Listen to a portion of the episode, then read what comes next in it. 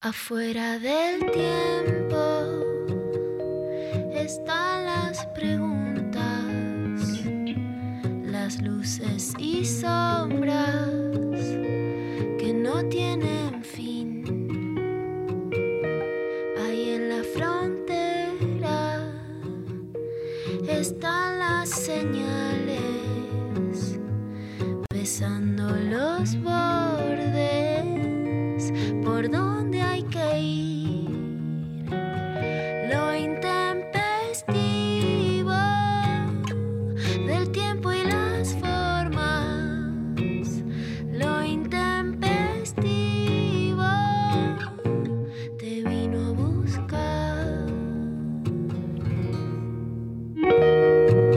como la semana pasada la Pecker estaba totalmente emocionada porque el miércoles iba a, hacer la entrevista de su vida eh, con Margarita, siempre me olvido el apellido, Margarita de, de- Rosa de Francisco. Rosa de Francisco, Margarita Rosa de Francisco. Este, Viste que subió la entrevista a ella a sus dos millones de seguidores y explotó. Explotó todo el Twitter de colombianos y colombianas, que es una cosa que me encanta. Yo ya leo las noticias de Colombia más que las de Argentina y está lleno. Pues sabes, voy a decir solo este dato. Ayer veo que tengo muchos más seguidores varones. Y digo, ¿qué pasa? Todos colombianos, o sea, los argentinos ya no siguen una feminista nunca. Fue el efecto Margarita. Qué lindo, qué lindo. Hoy juega Argentina-Colombia en las semifinales de, de la Copa América a las 10 de la noche. Eh, y nada, estaba pensando que el- eh, mañana yo tengo este, también. Pasa que yo ya le hice una entrevista a Fernando Cabrera, que va a estar mañana, igual en exclusiva, este, hablando con nosotros. eh, en exclusiva, no, porque está saliendo en todos lados. Este, porque está promocionando su último disco que está increíble, que se llama Simple.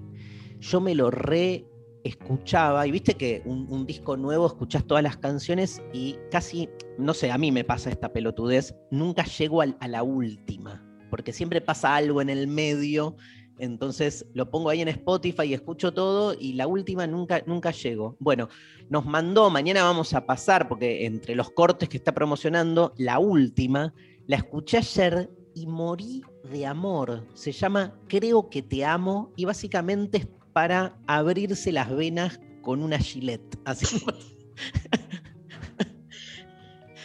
a lo cabrera, ¿viste? Creo que La te escuché amo, ayer, la escuché pero no ayer estás porque conmigo. es muy fuerte porque es muy vos. Sí, sí. Yo soy un, Terriblemente vos. yo soy un, eh, un producto de, de una canción de Cabrera, no soy real. O sea, soy Sí. un personaje de, de- del tiempo está después, estoy ahí adentro. No, Cabrera es, eh, es muy yo en el sentido, por algo me encanta esa música. Todo su, po- su poesía sobre todo, pero también el tipo de, de- de sonoridad que tiene, me encanta, es, me siento muy, muy identificado. Buen día, María Stanriver. Buenas, ¿cómo, cómo va? ¿Cómo andan? Bien, bien, muy, muy ¿Cómo emocionado estás, Mari? que mañana vamos a hacerle la entrevista a Fernando Cabrera. Hoy tenemos transrelatos y en transrelatos de hoy va a estar Ignacio Bollino, que es jugador o ex jugador, ¿no? ¿O sigue jugando? Está No jugando. Está sigue. jugando. ¿Y en qué club? Sophie Cornell, buen día. Hola, en Brown. Almirante Brown. Almirante Brown, Almirante Brown Brown. de Adrogué. No, Hay distintos no, Brown. no, de Adrogué, ¿no? Brown de Adrogué. De- Brown de Adrogué, Brown de Adrogué. Ay, soy un Bien. queso, perdón. Lo peor es que lo leí hace cinco minutos. Escuchame. Después hay otro Brown de mm, Puerto Madryn. Ahí seguro que no. No, ay, no. Hay un Brown. No, Almirante Brown no es Brown de Adrogué. No, son dos distintos. ¿Pero en cuál juega? En Brown de Adro- de Adrogué. Jugó en Temperley también, eh, en Sarandí. En Arsenal de Sarandí. Arsenal. Arsenal de Sarandí. Yo tiro la última palabra. Arsenal de Sarandí. Por ejemplo, bueno, no está Pablo González, pero a Pablo le dirías, vos sos hincha de Plate, claro, porque te tal quedás cual. con la última palabra, no de River Plate. Plate. Este, y- Ignacio, vos lo entrevistaste, Luciana, ¿no? Yo lo entrevisté muchas veces y, y, digamos, sí hay una historia muy especial con Ignacio, porque una de las cosas que pasa, viste, Ari, como, como una genera una frase y enseguida se, idiotiza la palabra, ¿no? Es que cuando te dicen, bueno, un varón deconstruido es como un varón impostado.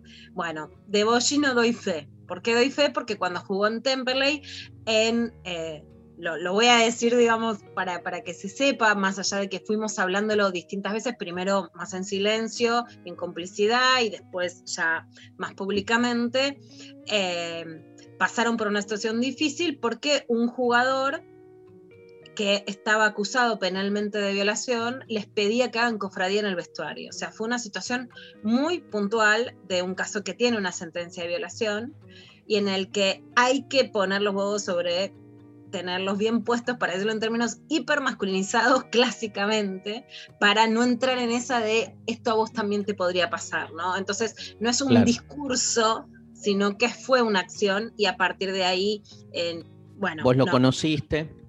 lo, Y- lo conozco a él eh, y también, bueno, algunos otros jugadores que, hacen un programa, que hicieron un programa de radio en La Patriada, él hace el taller con Gaby Cabezón, escribe, yo he leído cosas que me gustan muchísimo y también Ignacio- está entre las entrevistas de Sexteame como de, de varones que, que prueban a partir de eso Ignacio nada, escribe. otra idea sexual de la existencia.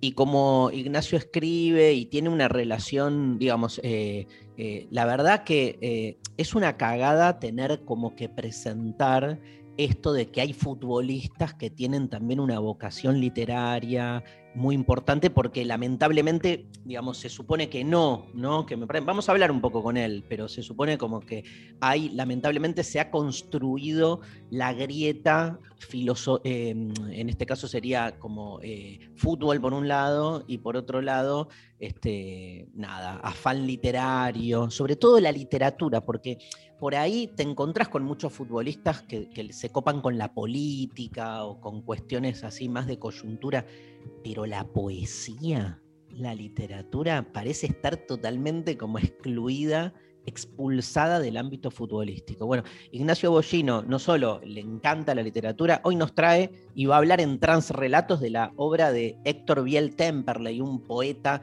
eh, argentino, este, que, bueno, Ignacio nos va a contar un poco de, esta obra, de, de lo que representa la poética de Temperley.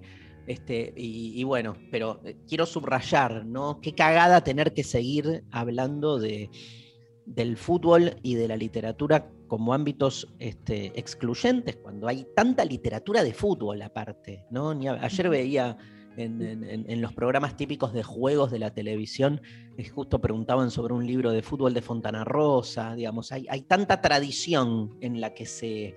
Borges escribió con todo la- la- la- el rechazo que le tenía al fútbol de los mejores cuentos hablando de, de fútbol. Pero bueno, este, otra cosa son los futbolistas este, y, su, y, eso, entender también un poco ese mundo, ¿no, Lula? El mundo del futbolista, su formación, este, su laburo, este, también todo lo que se les dice, porque hay, hay una especie como de totalización en, en- en lo que es la formación del futbolista, que es, no le podés dedicar tiempo a leer, porque no le estás dedicando tiempo a lo que importa, que es a, viste, este, estar pegándole a la pelotita todo el tiempo, ¿no? Es como, es muy loco eso.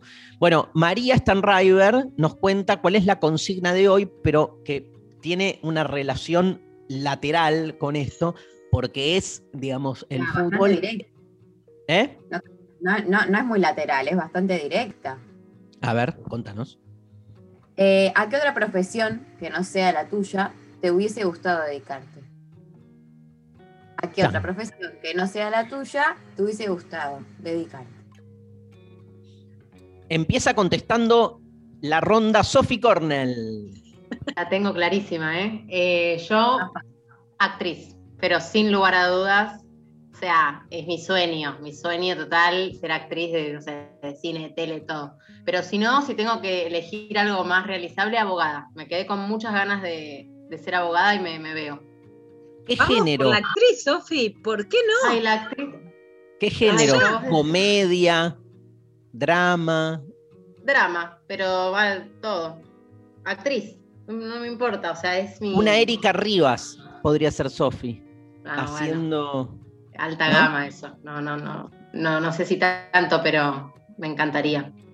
Me gustaría. ¿Harías, cule- harías culebrones Sí, para, para la Pecker? pero sí, pero te hago la mala, pero ¿sabes qué? Olvídate, no, aparte me la juego toda, no me importa nada, o sea, sí, no, no. O sea, dejo todo, ¿eh? Bueno, sigo yo. Fútbol. De una. de una. De una, porque o sea, podría elegir alguna más cercana, yo qué sé, pero eh, nada. Este, eh, obviamente, todo estaría dentro de. Lo, lo interesante es elegir algo que no tenga mucho que ver.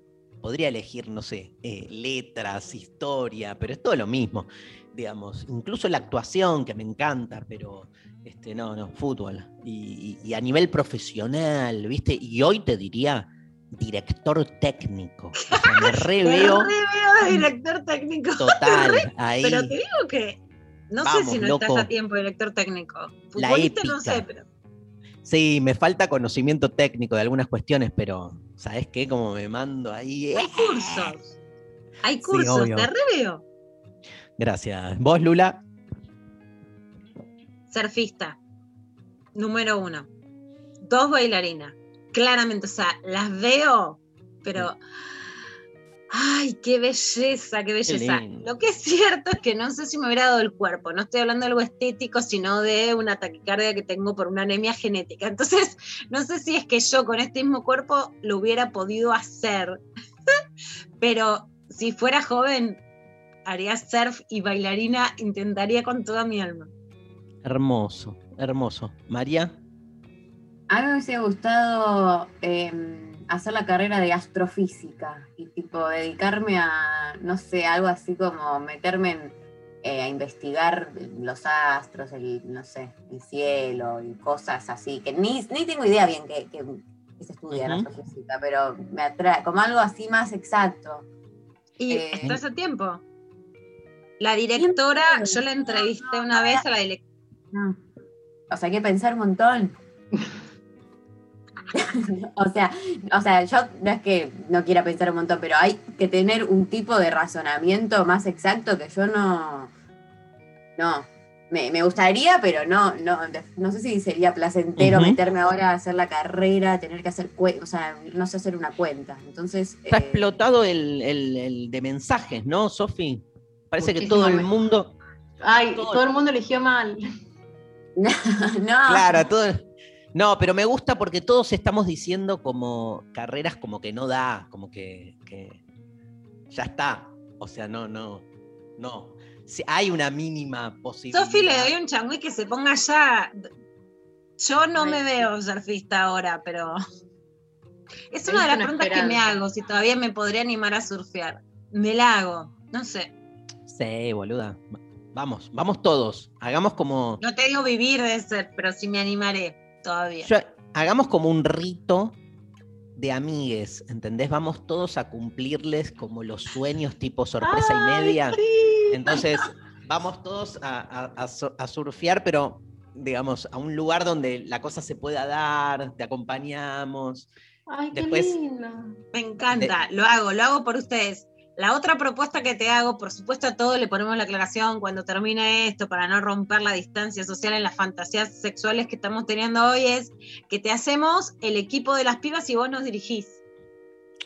Vos, me encanta. Director encanta. técnico de las pibas. Yo juego, me pongo los botines y vos me dirigís. Me encanta. A mí me encanta que vos seas el director técnico de toda nuestra carrera. Vos sabés, me encanta seguir tus indicaciones. Bueno, Lali Rombolá A ver. dice: Yo hubiese sido arquitecta o veterinaria. Ah, Mira. Hermoso, la arquitectura es hermosa. Una, una- nada, eso, el, el- el- el diseño, ¿no? Eh, y esto de ir ocupando el espacio y jugar es un arte. A veces nos olvidamos que la arquitectura es un arte, ¿no? Este, como todo arte, después tiene obviamente sus, sus complicaciones. Este, bueno, buenísimo. Lali, Lali jugaría ahí de. Estoy, estoy pensando en el equipo. Vero ver, Lorca al ver. arco, de una, Vero Lorca al arco. Este, la veo a, a Sophie Cornell este, en la defensa, rompiendo piernas Rompiendo ahí. piernas. o sea, sí, un libe- líbero que o pasa, no pasa, o sea, no pasa la pelota y si pasa la pelota, no pasa la jugadora, claramente. Sofi es. Defensa sí, me gustó eso de defensa, pero no, lo de patear al arco no. No, no, siempre no, no, no. No, no. pateas, no. No, patear, le tenés que patear el- la rodilla al, al oponente. Bien. Re- eh, además, bilardismo esto, ya todos Obvio. lo sabemos. Pero escucha, si lo querés dirigir, eh, eh, tiene que ser así. Pecker en el medio campo distribuyendo la pelota. Este, y Lali suelta, tipo 10. Y María en el ataque. Equipazo. Goleando, obvio, María reataque. Jugamos contra todos los equipitos esos menores de, de- de la programación de la National Rock. Le pasamos el trapo, pero a todos. ¿Sabés qué? ¿Sabes qué? Me encanta, que me vengan. encanta. Yo creo Que que vengan. Digo, hacen mierda a todos. Gatorade, Bueno, vos- señorita Gatorade. Rechi, que no le gusta el fútbol, ¿qué, qué lugar lo pones? Porrista. No, Rechi de. Porrista. ¿Cómo se llaman? Porristo. Porristo. Porrito, me encanta. De, de Rechi. mascota. De, de- Ah, de- ¿damos qué? Porrito. Porrito, sí, sí. ¿Lutero? No, pero es, es fútbol, fútbol de mujeres juegan. Lo- los, varones. Ah, bueno, yo decía, puede ser todo el equipo. ¿Son despeinada? Sol, Me olvidé de Sol. eh, Me olvidé de Sol. Y la ponemos en la, en la defensa con, con Sofi. Hay que ver de Gracias, cuánto es el equipo. Me gusta bien bilardista, mucha defensa. Bien bilardista, más defensa. 2-1-2. Un planteo 2-1-2. Dos defensa, un este, mediocampo. Igual vos en el mediocampo, topadora, Pecker. La topadora Pecker. Yo por vos lo voy a dejar todo, ¿viste? Me, yo ya me veo que, que- Yo ya siento la presión de que se hace el DT, ¿viste? Bueno, vamos a escuchar música. Sí, nos mandan entonces eh, la respuesta a la consigna. ¿A qué otra profesión que no sea la tuya te hubiese gustado dedicarte? Al 11 39 39 88 88. Nos mandan audios, nos mandan a través de arroba lo intempestivo en redes sociales. Mirá este, mirá este título de canción, Lula. No sé, por ahí lo conocías porque es histórico en, en- en el rock nacional, pero es del grupo Invisible, un grupo que lideró Luis Alberto Spinetta. Se llama así la canción. Lo que nos ocupa es esa abuela, la conciencia que regula el mundo. Todo eso es el título de un temazo de Invisible con que empezamos la mañana de lo intempestivo.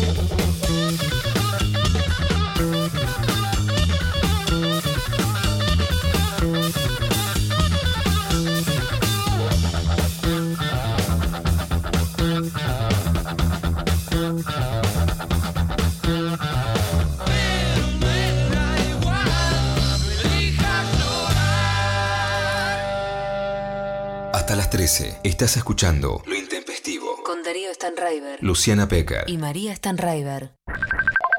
Estamos en Facebook. Nacional Rock 937. Hola, sargento. Aquí el teniente Coleman. La noche se abre sin vuelta atrás. La frontera. Anda en fiestas clandestinas, sargento. Y encima brazuca. No, no, no, no. Déjese de joder, sargento. Le suspendo inmediatamente el franco. Usted y esos sátrapas. se Cruzando los límites marcados en mapas que ni existen. Eh, teniente, pero tío, qué ortiga, ¿eh? ¿Cómo que ortiga? la gorra? ¿Cómo, cómo? ¿Qué ortiva qué? Ni ocho cuartos. Ah, carrera rock. Ya mismo, vengan para acá. Ya mismo. La frontera. Martes a sábados de 0 a 2 con Coco Frontera. Por 937. Nacional Rock. Hace la tuya. Te lo digo en versito, mira. Sin pinchazo en el brazo, escapémosle al abrazo. Ponete el barbijo y que te quede prolijo. Se puede tomar distancia sin perder elegancia. Lavémonos las manos. No seamos infrahumanos. Esto último no me gustó, pero lavate las manos igual. 937. Nacional Rock. Hace la tuya. Hacé la tuya. Pero no hagas cualquiera. La mesa está servida. Hola, ¿qué tal?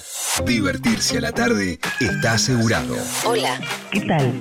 Lunes a viernes de 13 a 16. Calu Bonfante, Diego Ripoll, Nati Carulias. ¿Qué tal? Hola, ¿qué tal? Hola, Hola. ¿qué tal? Hola. ¿Qué tal? Por 937. Nacional Rock. Hace la tuya. WhatsApp 11 39 39 88 88. Nacional, Rock. Lunes a viernes. De 11 a 13. Lo intempestivo. Darío Stanraiver. Luciana Pecker. María Stanraiver. Bueno, hoy nos está acompañando Evangelina Díaz en el staff de producción, así que bienvenida. Este, ya estuvo ahí haciendo un par de cosas, por ejemplo, todo lo que vamos a, a charlar con Ignacio Bollino. Este, bueno, Eva, un placer que te sumes. Este, lo tenemos a, mm, a Pablito este, por un tiempo este, time out, así que este, nos va a acompañar Evangelina. Evangelina, un Ah, placer, ay. ¿eh?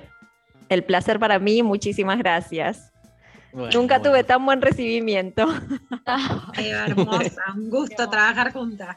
No, lo mismo. Bueno, gracias. Este, hoy está empezando, hoy estoy empezando el curso Filosofía del Tiempo, ¿sí? Te tiro una frase, Luciana, del Me curso. encantada con tu curso. Te tiro una frase. Sí, Vul- vulnerant omnes, en latín es vulnerant omnes ultima necat. ¿Qué? Traduzco. Hieren todas. La última mata. Está Ay. hablando, me encanta la frase, está hablando de... la- le- me encanta, sí, es entre comillas. me Está, siento identificada para mal. Está hablando de las horas. Y era Ah. una inscripción que estaba en todos los relojes de sol en la Edad Media, en latín. ¿Viste? Con una onda tipo, es- estamos, no, no, es tremenda, estamos midiendo el tiempo, las horas, todas hieren, porque aparte no es que, tipo, si vos hieren. pones, disfruta el tiempo, ahora la última mata, está bien, yo qué sé, es como realismo, pero esto es... Aparte, lo que me encanta del latín es que son cuatro, cuatro palabras. Claro. En castellano tenés ¿Quieren que los todas? La última mata. No, no, me mató. vulnerant, de ahí viene vulnerable, ¿no? Que es este, la raíz de herida. Vulnerant omnes, o sea, hieren todas. Última, necat. La última mata. Bueno, empieza hoy. Ahí a- alguien tuiteó, este, mm, perdón No, no, ya, después. ya lo voy a hacer. Ya lo voy a hacer. Ya te lo digo. Igual, clase light hoy. Clase light. Ah, ¿En qué bueno. arranco como con algunas experiencias del tiempo, pero, o sea, no, no, no tan angustiante. Son cuatro clases. La última es sobre el tiempo y la muerte. O sea, que es la última, la, la- la complicada. Igual es vacaciones de invierno, ¿viste? Nada. La última. La última mata. La última. La última a lo mejor me rateo. Yo estuve escribiendo sobre el duelo de la muerte, pero no es. Yo, Dari, te quiero volver a preguntar sobre esto. ¿Por qué te parece, me hiciste, me diste el pie hablando en latín, que a las variantes del coronavirus se las está nombrando con el alfabeto beta, griego. delta? O sea, No ¿qué razón del tiempo hace que lo que perviva como lo neutro, lo Sea lo- universal, Sea lo original. clásico? Sí. Sí.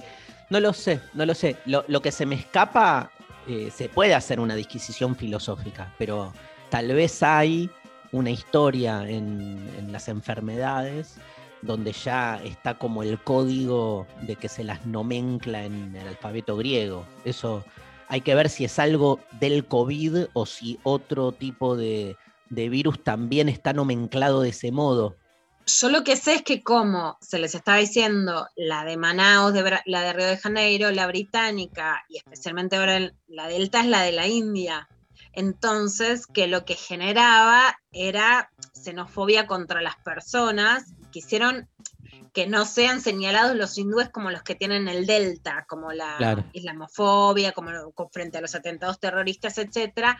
Entonces quisieron deslindar, viste que ahora de hecho Manaus le decimos Manaus, pero a la Delta le decimos la Delta, no le decimos Claro. la Delhi o la India. Ya entiendo. Y ahora, ahora vi, leí que ya está apareciendo la lambda. ¿Qué? ¿Qué es eso? ¿Es Sí, otra, otra letra que le cepa. Y ahora hay una La peor. letra que le sigue a Delta es lamb, se escribe L-A-M. Porque esa yo ni la B, D, A. conocía. Hay Alfa, letras beta, delta, fin. No lambda. sabemos en general qué sigue. Omega, sí, la conozco. Omega, sí. Que es omega. la O. Omega, pero por las vitaminas la conozco, no me voy a hacer la canchera. Yo, en- yo aprendí el alfabeto griego a los 18 años porque era. mm, eh, tuve griego, para, empecé a estudiar filosofía, pero nunca aprendí el idioma griego completo, salvo las palabras más filosóficas, pero sí el alfabeto. Entonces era como, estaba recopado y como que le escribía como, me acuerdo, eh, nada, Ya boludeces. me en- imagino que. Que a quien cartas de amor en Una griego. carta con. Cartas de amor. lindo. Para ahora, lo obvio. lindo sería que le escribías ahora, mirá cómo te la cagan. Porque antes era para levantar y ahora es que te enfermas.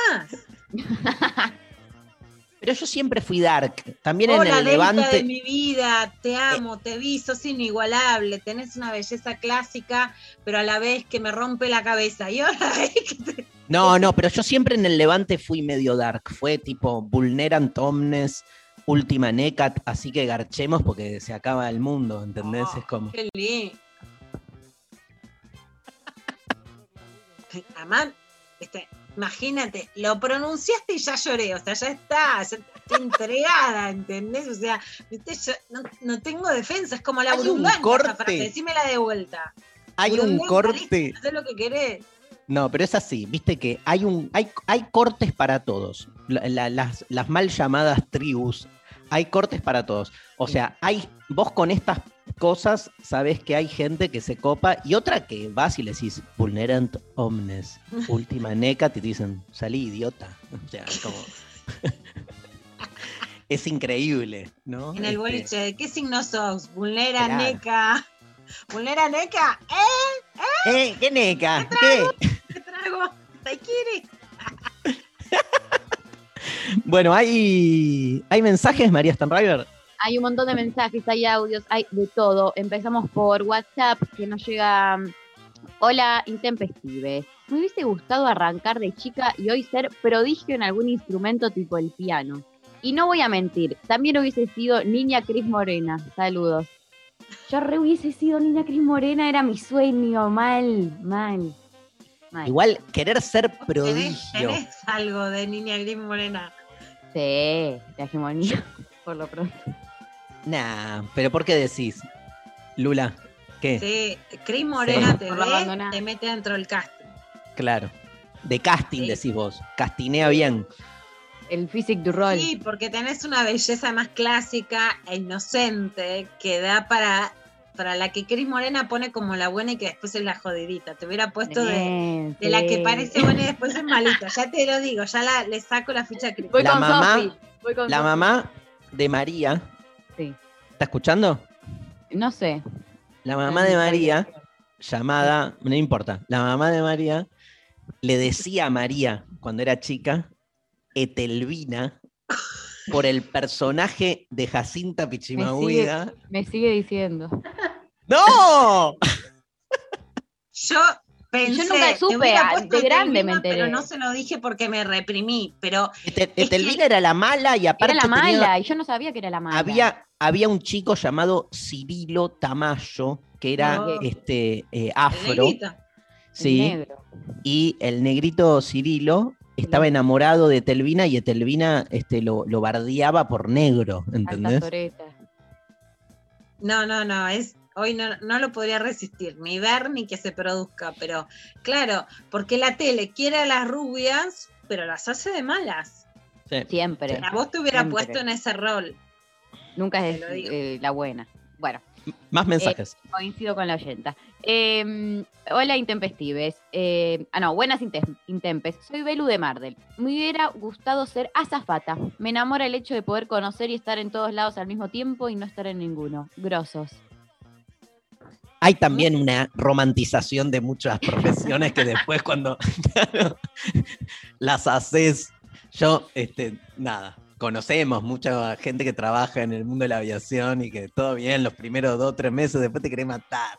Es como un laburo más, digo. bueno, te- pero te- estás por el mundo ahí, ¿viste? Sí, no, obvio, obvio, obvio. A mí que no me, Obvio. o sea, que viajo mucho, pero que no me gusta viajar en avión, cada vez que veo las azafatas, o sea, me parece el trabajo más difícil del mundo, como estar ahí en mucha turbulencia.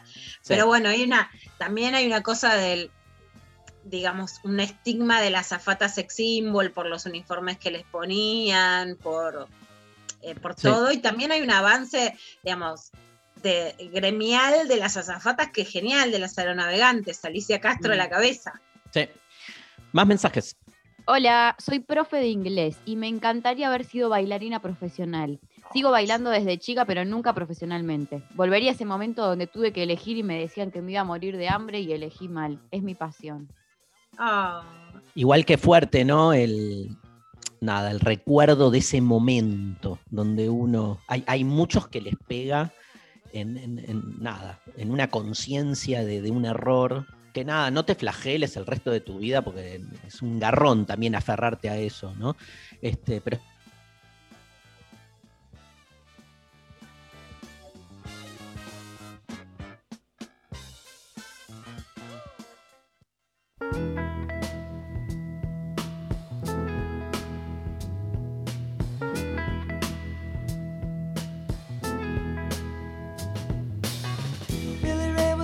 preacher's son, and when his daddy would visit, he'd come along. When they gathered around and started talking, when Billy would take me walking. Out through the backyard we go walking. Then he looked into my eyes. Lord knows to my surprise, the only one who could ever reach me was the son of a preacher man. The only boy who could ever teach me. Was the son of a preacher man. Yes, he was. He was.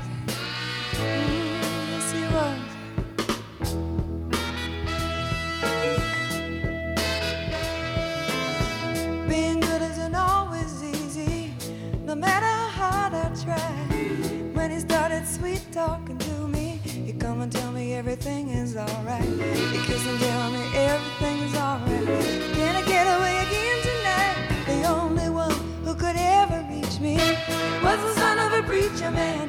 The only boy who could ever teach me was the son of a preacher man. Yes, he was.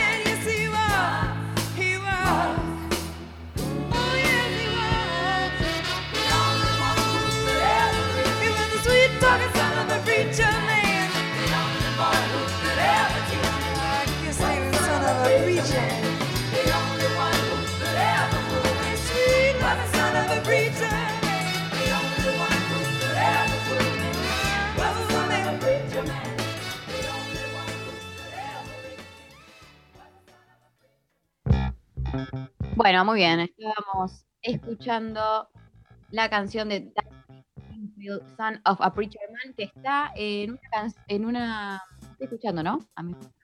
Hay un eco hermoso.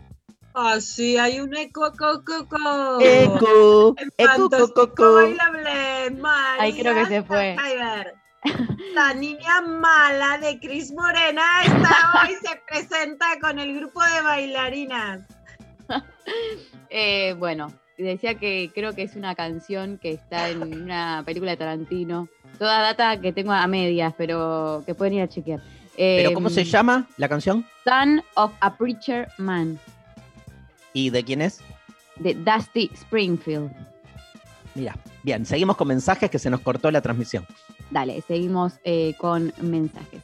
Eh, nos llega también, por ejemplo, em, yo, yo elegiría director de cine y agarro el elenco de todos los que trabajan en lo intempestivo para hacerme un culebrón en Costa Rica, del sueño de Lula, de aprender a surfear, Darío de instructor, Sofi de mala y Maru como la hija que le explica al instructor lo que pasa con su alumno. Yo soy. ¿Por qué soy hija que explica siempre? No Y entiendo. bueno, no importa, déjalo. la- Yo soy Patrick Swayze. Otro. Patrick Swayze, ¿Quién es haciendo Patrick de Swayze? instructor. ¿Cómo quién es Patrick Swayze? Es eh, el de Ghost. La sombra del amor. La vi. Pero hay una película que hace de un instructor de mm, surf que es medio ladrón. Y esa, quiero hacer ese personaje. Me gusta, me- pero compro ya. Ya, ya. Vamos. No ¿Qué tengo estás idea. viendo, Maru? Lo googleé- no, lo googleé, pero no lo. O sea, es, es como de hace unos años. María, quiero contarle a la gente, hizo gesto de una manito como diciendo, uh, pero eso de la prehistoria, eso del alfabeto griego. Todo vuelve, Mari, mirá las variantes, mirá las variantes, cómo te vuelve lo clásico. Ah, eh, Ya, ¿querés? ya- ya te tocará. Ya, me, va- ya me, va to- me está tocando. De a poco. ¡Mira el perro! ¡El perro atrás de María! Se Tiró la acomodó cama. para dormir más. Estuvo siempre ahí. Pero como Ayer, Gary, nos mostraron una foto de que le ponen colchita.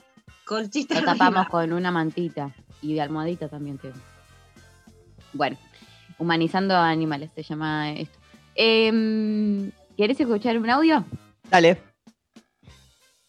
Y baterista es algo que hago por hobby, pero siempre está el delirio ahí, la- el imaginario de decir, bueno, si me hubiera dedicado a esto, sería como esos grandes bateros conocidos tocando con las grandes bandas. O mejor aún, esos, los mejores bateros no están en las grandes bandas. Los mejores bateros se conocen en el circuito y son una locura y una inspiración para, para el gremio. Así que batero, batero, sin duda. Gracias al oyente y quiero remarcar algo porque la primera oyente, no estoy cuestionando nada, estoy pensando, decía, quiero ser pianista prodigio, creo. Y acá Sí. eh, el muchacho dice baterista no muy conocido. A mí me parece como que en, en ese sueño de otra profesión, a muchos como que les pega esto de ser famoso, tipo tener éxito así a nivel más masivo. Y por ahí es más, viste, más vocacional la pregunta. O sea, Claro. ¿qué, qué te gustaría hacer? Pero bueno, pega por todos lados. Maru, un mensajito más. Dale, como no. Eh, hola, Intempestives. Me hubiese, me hubiera gustado ser bailarina clásica, contemporánea o de comedia musical. ¿Cómo sale bailarina, eh? ¿Cómo Eh, sale capaz- bailarina, boludo? Es Es como la que es-. Sí. Eh, capaz que para alguna no me da el tiempo, pero como estamos soñando no me voy a andar limitando. Y luego quiero decirles que tenía pendiente una carrera y en la cuarentena hice el CBC y el año que viene empiezo antropología. Algunos sueños se pueden transformar en proyectos, solo hay que considerar los que están obje- objetivamente al alcance y en el momento. Bueno, Me encanta. Me encanta, Grosa. hermosísimo. Sí, Muy bien. total. Total. O sea, para Al mí peque. es lo que vos decís completamente, Dari. De hecho, Sí. ya sabés, es un clásico, pero mirá, te lo dijo Margarita Rosa de Francisco, que empezó a estudiar filosofía por vos. O sea, a mí lo que me gusta es la gente que no dice, hubiera querido, sino voy a hacer algo de eso con lo que puedo. O sea, ya sabemos que de grande, lo mismo que de chico, el cuerpo, bla, bla. Pero como vamos para lo que te gusta, no te quedes con las ganas. Con el baile clásico, bueno, no vas a bailar en Colón, pero anda y haces clases de clásico. Vamos, Lula, vamos a hacer clases. Yo estoy para ir a hacer clases de baile, de lo que sea. No, de baile sí, de baile sí quiero. de algún tipo de baile. Nos ponemos de acuerdo y vamos. Hay, hay más audios, ¿no, Lali? Hola chiques, aquí Mile de Austria. Bueno, yo mm, soy licenciada en composición coreográfica, me recibí en la UNA y soy terapeuta corporal, pero me hubiera encantado haber estudiado trabajo social. Eh, pero bueno, por mandatos de mi padre eh, no pude hacerlo porque era una carrera muy inferior a lo que mi padre esperaba de mí. Él era doctor en química, eh, maestro de la Universidad de NYU en Nueva York, así que era como imposible que, que tuviera una hija trabajadora social. Les quiero. ¿Qué onda? Tremendo, grosa. Aparte desde Austria. Desde, o sea, ya Sí. eso es espectacular. Me Sí, cautivó. Miran, pero viste que también todo es según, todo es un sub y baja, porque es según lo que Sí. esté del otro lado. Porque Sí. para la expectativa del padre eso era poco, pero a la vez viste que casi todas estamos con la idea de que las carreras sociales son aburridas y que queremos ser bailarinas. Ella que es licenciada en coreografía, si entendí bien cómo se llama la, la- la carrera, se queda Sí. con las ganas de lo social. Todo el tiempo está el balanceo entre lo que deseas y para dónde fueron mandatos o posibilidades. Vamos a escuchar música. Perfume es el segundo y último álbum de estudio solista de María Gabriela Epumer, editado en el año 2000, con la participación especial de Charlie García, Fito Páez, Robert Fripp, Richard Coleman, Fernando Zamalea, Claudia Sinesi y Francisco Bochatón, entre otros. La presentación del álbum incluyó giras por Estados Unidos, por España, Brasil, Paraguay, Uruguay, Chile y Argentina, donde teloneó este, María Gabriela Epumer a Blur. Mientras el país comenzaba a deambular por el camino que terminó en la crisis del 2001, María Gabriela se metía en la sala de ensayo para darle forma a las canciones de este disco. Estaba mm, todo bastante convulsionado, recuerda el ingeniero de grabación Leandro Kurzfirst. Cuando me llamó para sumarme estaban ensayando con la banda en una sala, la idea era hacer unas tomas directas, lo único que teníamos era una consola de ocho canales. Las sesiones, las sesiones arrancaban a las 10 de la mañana, Pumer llegaba con una idea que le pasaba a los músicos, tan solo dos o tres horas de trabajo alcanzaban para darle forma al material. El troco fundamental de perfume se grabó en una sala de 3x3. La banda formaba con el amigazo Cristian Basso en contrabajo, bajo y teremín, que además fue el productor del disco, este, junto a María Gabriela, Fernando Kabusaki en guitarra eléctrica y Martín Millán en batería y xilofón. Bueno, se nos fue tan intempestivamente, ¿no? María Gabriela Pumer y escuchamos de ella Perfume en lo intempestivo.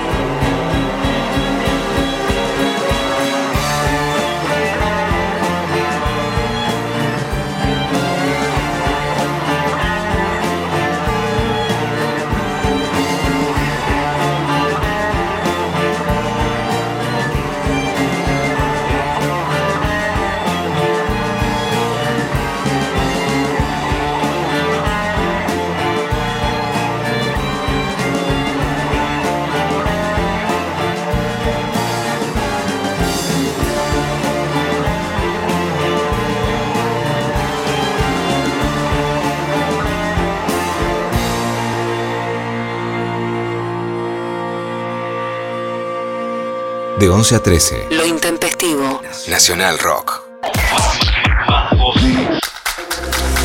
937. ¿Quiénes se tienen que vacunar contra la gripe?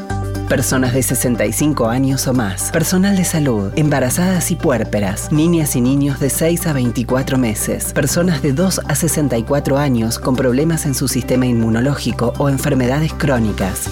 La vacuna es gratuita en todos los vacunatorios del país. Más información en argentina.gov.ar barra salud barra vacunas barra antigripal o al 0800 222 1002. Argentina Unida. Todas las tardes podés disfrutar del Icupay que te espera listo y armado. Hasta llegar a la luna. Tierra de poetas y gente dispuesta a todo. Desde la luna. A la frontera para terminar bien al límite de los que viven sin dormir. Eso es. De la tarde a la madrugada hay un espacio en la radio para vivir y delirar. Y no estar en medio de la soledad de este mundo triste y abandonado. 937. Nacional Rock. Darío Stanraiver. Luciana Pecker. María Stanraiver. Lo intempestivo. De 11 a 13. En 937. Nacional Rock. Luciana Pecker te la clava al ángulo. Saca del medio.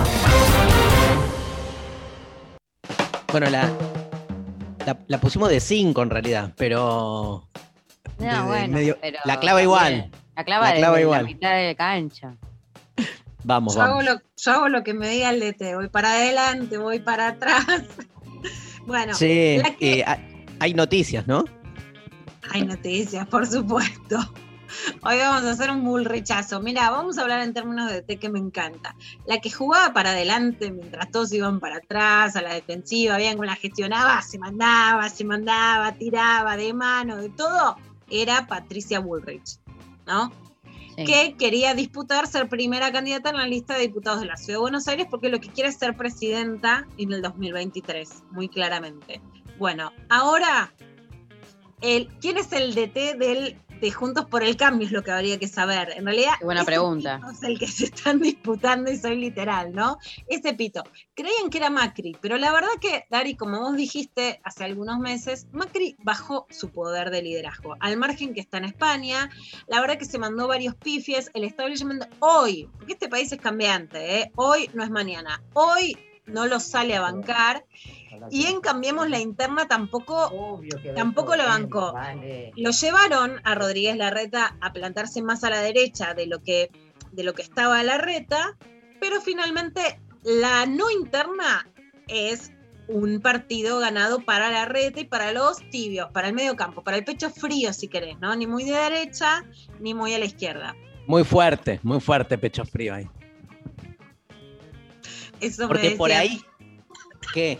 Por ahí lo podemos pensar al revés, como que son, digamos, los que tienen más posibilidad. Yo qué sé, no sé si en las elecciones, es, es una duda eterna, si en las elecciones el electorado elige más las posturas más moderadas o las posturas más extremas. Como que para mí las posturas extremas garpan más en el transcurso de, de- La campaña. de la campaña, no sé qué, pero a la hora de votar, me parece que le, ¿viste? no sé, creo. Al centro. Dije pecho frío en el sentido de que es más moderado, pero para mí es mejor para el país, digamos, ¿no? O sea, yo creo que la Argentina es un país que todavía es moderado, aun cuando hay tendencias que son más ultras, y eso habla de algo, y que claramente no es todo el- lo mismo, ¿no? Bueno, pero vamos a hablar un poco de este fenómeno Bullrich hoy, escuchándola en diferentes tonos. En principio, vamos a hablar de la antigua Patricia Bullrich. Ahora ya nos olvidamos, Patricia Bullrich pasó por muchos eh, partidos y ella le disputó la jefatura de gobierno a Mauricio Macri, como cuando no estaba tan identificada a la derecha. En ese momento, acá hay un audio de lo que decía sobre el correo argentino, que es la gran noticia del día también, porque la justicia decretó la quiebra del correo argentino, Sociedad Anónima, que es la empresa del grupo Macri, que es uno de los grandes temas, por supuesto, del día con muchas variables para analizar. A ver, ¿qué le decía la antigua Patricia al antiguo Mauricio? Aquí se habla mucho de un Estado inteligente. Un Estado inteligente, Macri, le debe cobrar el canon a su empresa. Con los 260 millones de pesos que debe, levantamos dos veces la cantidad de casas que se necesitan para la Villa 31. Dos veces. Macri miente cuando dice que hace ocho años no trabaja en las empresas de su grupo. Porque siendo yo funcionaria, en octubre del 2001, a mí me vino a ver en nombre del Correo Argentino. ¿Te puede decir que te pidió? Hubo una defensa de lo Ah, que está él bien, de intereses corporativos. sus intereses corporativos. Bueno, fíjense además la entrevista esa se le hace a Héctor Timerman, al cual después Patricia Woolrich se opone fervientemente por el memorándum Malamia y lo que deriva en el caso Nisman, ¿no? Pero ella está declarando que directamente no es que Macri no pertenecía al grupo Macri. Ayer que tuitea Patricia Bullrich, el kirchnerismo logró lo que siempre quiso, perjudicar a la familia Macri, y lo hace sin medir los costos de una acción que no tiene sustento jurídico. Repudio esta persecución partidista que pone en riesgo el Estado de Derecho. Más que nunca tenemos que defender la República. Esto es lo que dice Patricia Bullrich sobre esta medida del correo argentino que Mauricio Macri declara como persecución y como algo que tiene un sesgo político y que no tiene sustento jurídico y que además es una persecución a sus hijos. Cuando dice sus hijos, ¿de quiénes habla? No la de Antonia, que es la que conocemos públicamente, sino de sus dos hijos mayores que eligieron el bajo perfil durante toda la presidencia.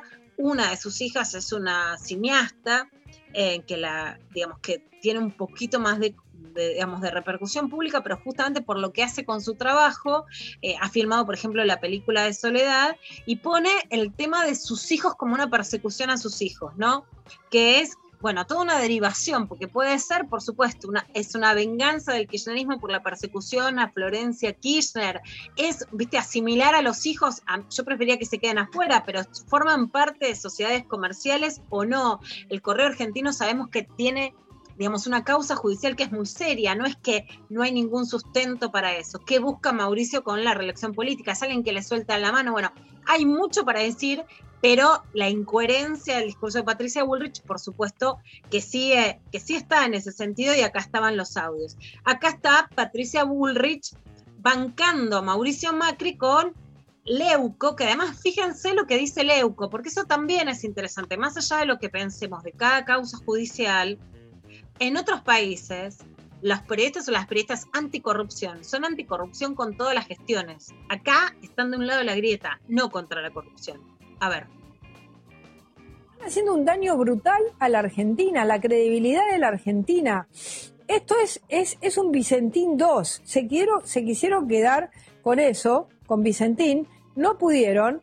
Y esta causa del, del correo, que lleva muchos años, hoy el golpe que ha tenido la justicia comercial en la Argentina es un golpe contra todo aquel que quiere invertir, además de la familia de Mauricio, con la que por supuesto nosotros desde el PRO y ahora está saliendo un comunicado de Juntos por el Cambio, repudiando totalmente esta nocividad de eh, una jueza que al día siguiente de las cosas que dice Zanini, eh, saca justamente esto. Ya, Zanini ya sabía todo. A ver, eh, acá están trabajando en Junta, Zanini condenado, Zanini preso, Zanini eh, monje negro, eh, junto con una jueza llevando a la quiebra a una empresa que quiere pagar el 100% del concurso de acreedores. Todas las empresas de la Argentina están hoy con su libertad vigilada.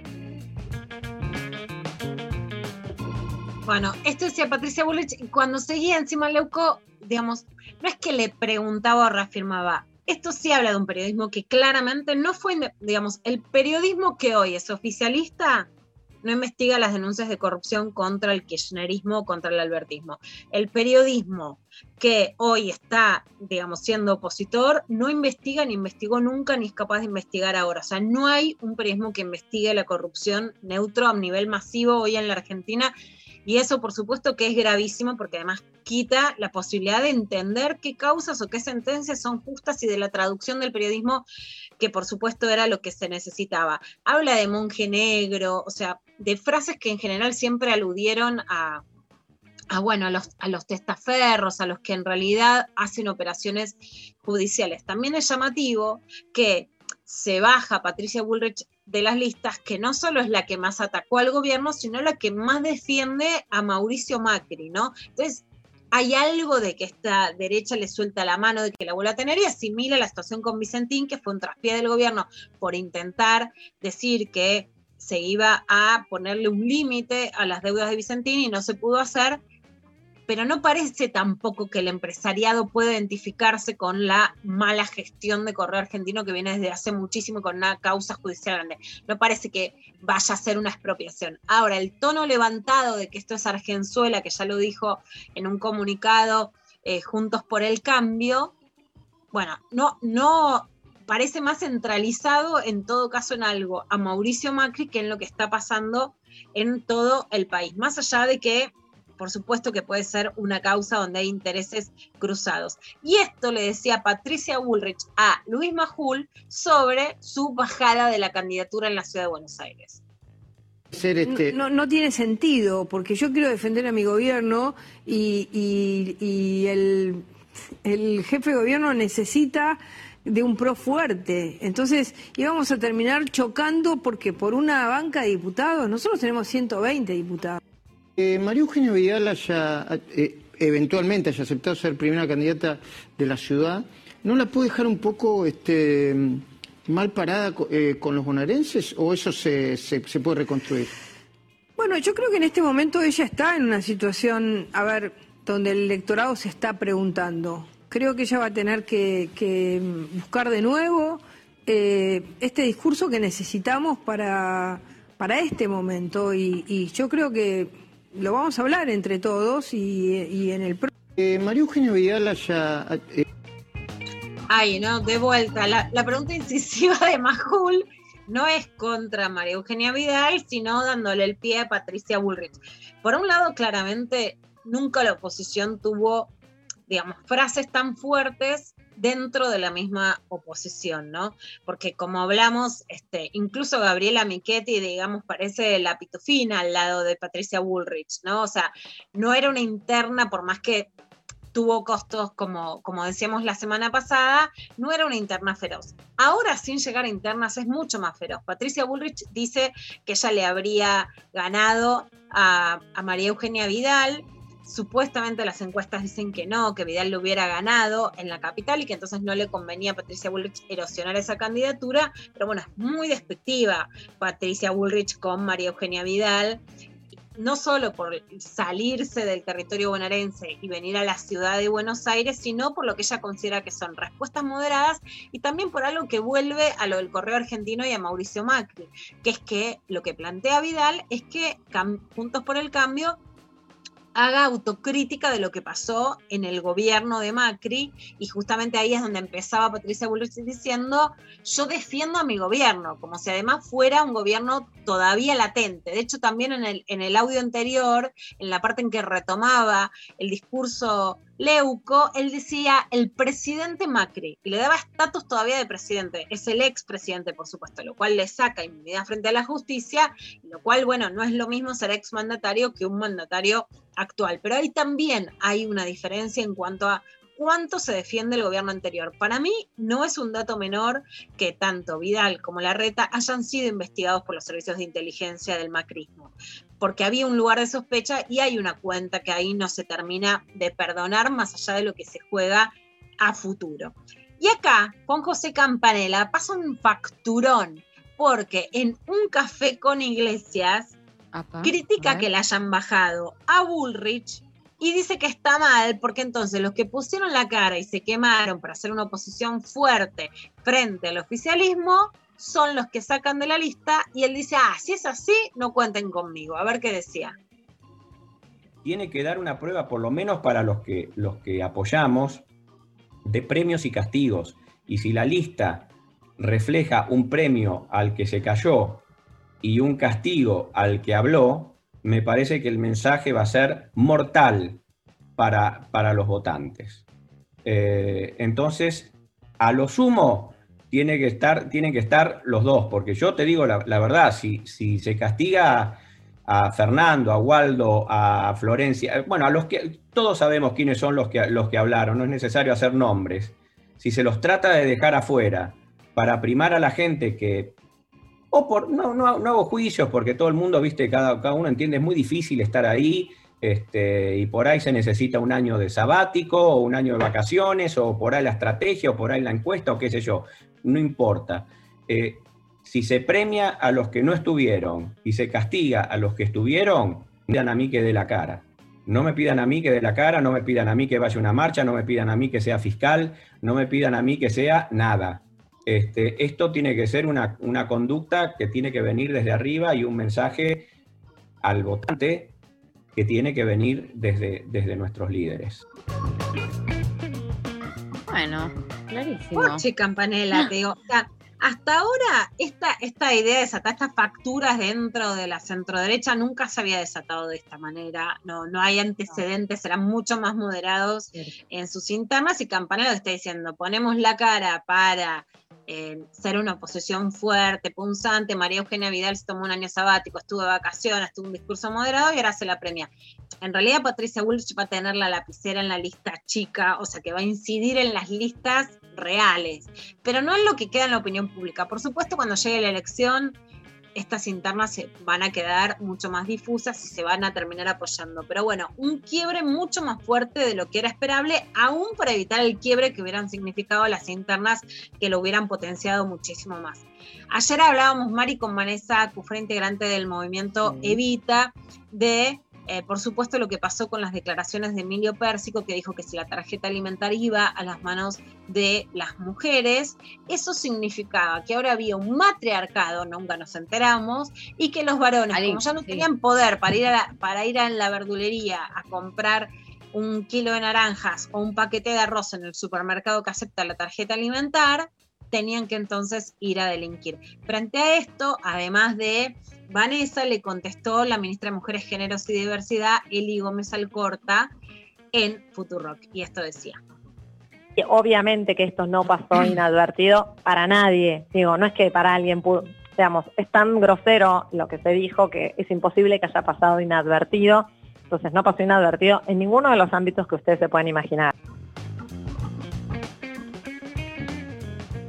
Bueno, ahí, ahí vamos y vamos terminando nuestra clavada de noticias con más información para mañana. Gracias, Lula. Buenísimo. Este, nos vamos a escuchar un poco de música, que hay un montón de mensajes. Se viene Ignacio Bollino. Espera que este, tengo que abrir esto. Acá estoy. ¿Sabes qué?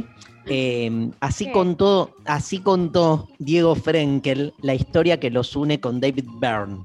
Todo empezó en el 95 cuando David Byrne pidió permiso para incluir este, eh, el tema Hoy no le temo a la muerte. Este, no, el tema 10 segundos del disco Ouija en un compilado del rock eh, latinoamericano que editaría su sello Loaca Bop, donde también estarían los fabulosos Cadillac y Café Tacuba. Hubo un segundo contacto en 1998 y finalmente en octubre del 2004 la portuaria abrió el show que David Byrne dio en el Luna Park. Este, fue así que unos meses antes se animaron y le mandaron tres temas invitándolo a participar del disco. David Byrne aceptó y lo hizo desde Nueva York. Además de cantar, aportó una traducción de la letra y una parte musical nueva. Esto contó Diego Frankel. Eh, David Byrne, eh, líder de los Talking Heads, eh, banda, tremenda banda de los años 80, 90, que también mucha relación ha tenido con la música latinoamericana, este, también con la salsa, ¿sabes? Este, Luciana tiene todo un, un disco este, de ese género, la verdad que mm, nada, un genio, un músico del carajo y con una relación muy estrecha con este, los chicos de la portuaria. Eh, Hoy no le temo a la muerte, así se llama el, eh, la canción que hicieron juntos La Portuaria y David Byrne.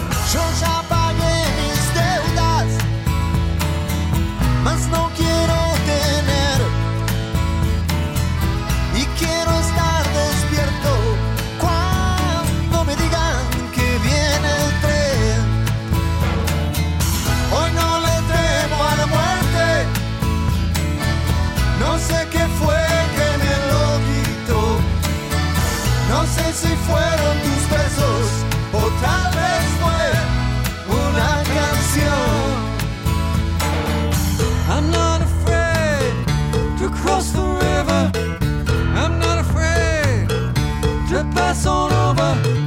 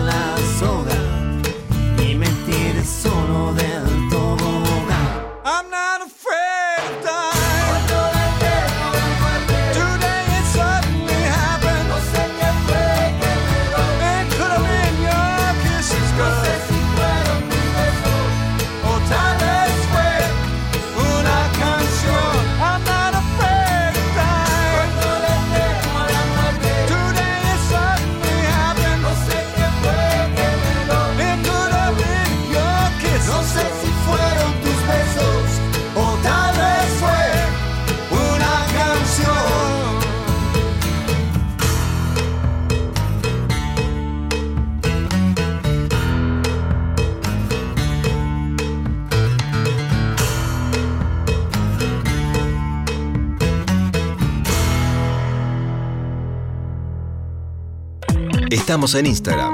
Nacional Rock 937. Los viernes a las 20. La Cotorral. Me propongo pensar y hacer pensar que las identidades travestis trans, todas identidades no heterosexuales, somos un elixir gigante preexistente a la conquista. De la mano de Susy Shock, voces trabas, voces disidentes, copa en el aire. La Cotorral. La novedad en nuestro continente es esta colonización winca heteropatriarcal que no solo trajo la cruz y la espada, sino el régimen de una heterosexualidad obligatoria. Viernes de 20 a 21 por 937 Nacional Rock. Hace tuya. Hace la tuya. La noche. La noche se abre sin vuelta atrás. La frontera. Cruzando los límites marcados en mapas que ni existen. La frontera. Martes a sábados de 0 a 2 con Coco Frontera. Por 937 Nacional Rock. Hace la tuya. 11 39 39 88 88. Nacional Rock. Las 13 estás escuchando Lo Intempestivo. Con Darío Stanraiver. Luciana Pecker. Y María Stanraiver. ¿Se escuchó cuando dije hay audios? No se escucha cuando hablo arriba de. Yo me equivoco y hablo arriba de las cortinas. Bueno, no importa. Lali Rombolá nos dice si hay audios. Hola chicos, buen día. Profesión a la que me hubiese gustado dedicarme. Eh, mi, mi pendiente es historia del arte. Y, pero es un pendiente, no es, uh, no lo hice y, y fue. Ya en, en, en breve eh, estoy pensando en, en empezar. Así que nunca es tarde, como dice Lula. Les mando un beso. Vamos. Vamos, siempre nos queda mañana, Mari. Sí, hasta que te morís. Y ahí ya. Y Y mañana- más mani- Hoy no le temo la muerte, cantaba la portuaria recién. ¿eh? Cierto. Te escuchamos, Mari. Bueno, hola querides intempes. Estoy amando la música del programa de hoy. Siempre quise ser trapecista. De chica con mi viejo mirábamos en TV a la madrugada las transmisiones del Cirque du Soleil, un sueño hermoso de siempre. Genial. Tremendo. Tremendo. ¿Qué más? Em, hola Intempes, me hubiera gustado em, ser pianista o paleontólogo o astrónomo. Daniel de Pacheco. Bueno. Abrazo. Abrazo a Daniel. Más. Hola Intempes, en lugar de ser politóloga, me hubiera gustado dedicarme a viajar haciendo un programa de cocina. Bien. Todos queremos ser Espectacular. Yo, ¿sabes qué? Esto quiero, eh, es un sueño que tengo. Em, ser tipo Marley que hace el, eh, por el mundo. Viajar por el Eh, mundo. Y, y que me paguen por viajar por el mundo y hacer notas, pero no serias. O sea, hacer ese corte de, de programa, como Yo creo que tenés que Jodón. lograr que te invite Marley cuando vuelva a viajar. también. O, o, o sacarle, el, el- o sea, Marley y como apropiarme de, de su producto. Hacer apropiación cultural de Marley. Claro, y que y desplazarlo y quedarme yo con todo. Y que eso sea una novela de Cris Morena. Y esa es la trama. Total, totalmente. Em, Otro audio. Yo, buenos días. Si no fuera lo que estudié, licenciado en administración y contador ya de grande, sería plomero, gasista, algún oficio. Trabajaría tres o cuatro horas por día y tendría un montón de plata. Y si no fuera eso, tenista profesional. Abrazo.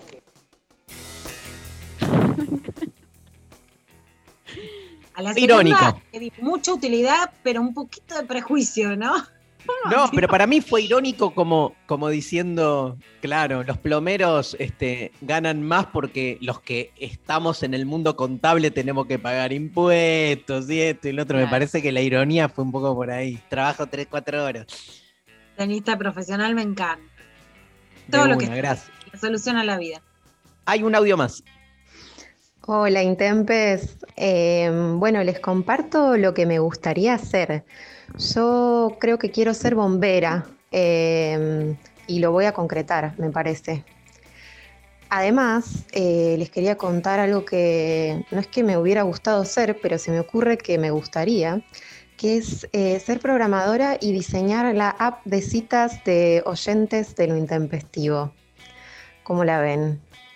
Bueno, muchas, muchas gracias por estar ahí, por transmitir tanta eh, esperanza en les humanes en estos tiempos en los que mi canción de cabecera es Los humanos, abajo los humanos. Los quiero mucho, gracias. Amo este audio. Amo que Tiene de quiere todo, hacer ¿eh? lo, lo Intempestinder que salió el otro Lo día. Intempestinder. Yo creo que entre programar Intempestinder y ser bombera es casi lo mismo, es apagar el incendio. Total, totalmente. Bueno, este, nos vamos a escuchar un poco de música porque ya se viene Ignacio Bollino, este, así que si me permiten, eh, nos vamos escuchando para... Me encanta, hoy estoy tipo duc, duc, duc, duc. Eh, ¿Sabes qué quiero, Lali? Ainda, con la presencia especial de Jorge Drexler. Primavera en lo intempestivo.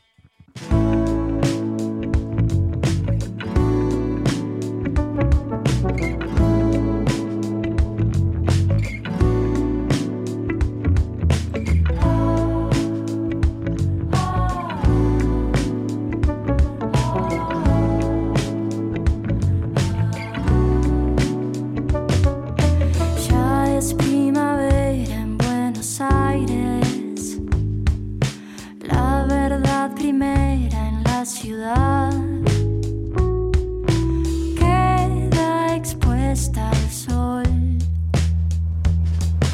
Solo me dan ganas de extrañarte. Cuando sé que no vas a volver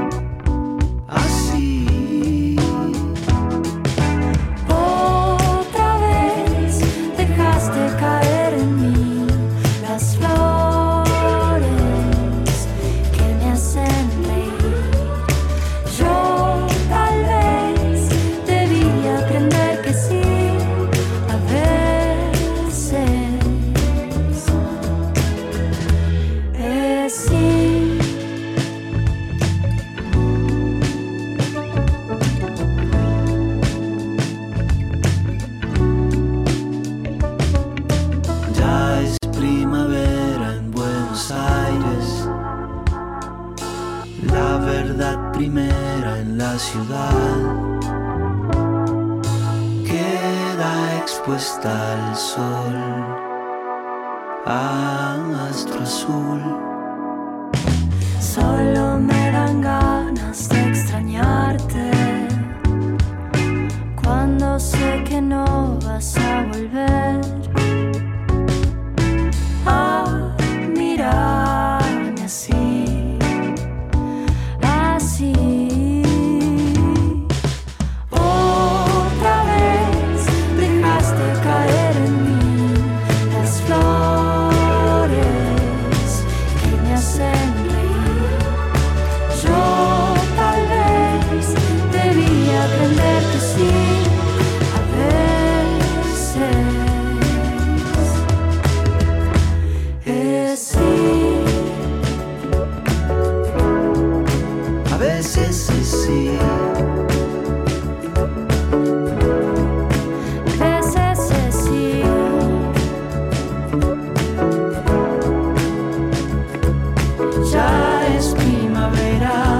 primavera,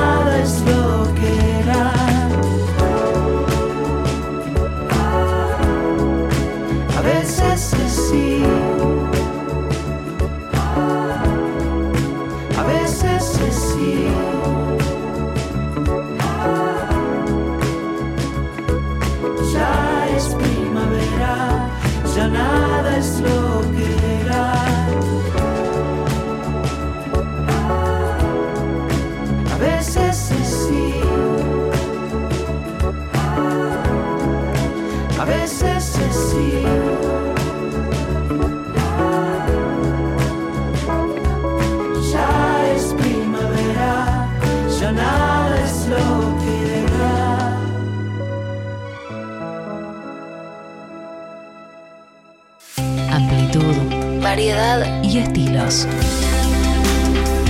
Los textos que dejaron llagas en el alma.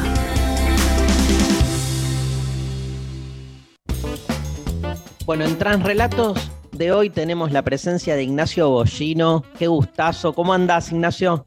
Hola Darío, no, el, el gusto es mío, la verdad que eh, estoy un poco nervioso, y, ah, pero creo que tiene que ver con, con la ansiedad y ayer pensaba, un- no sé, que me sentí un poco citado a la selección, después de tanto tiempo como que al fin me llegó la citación, Eh, de alguna manera, ¿no? Así que eh, re contento, re contento estar.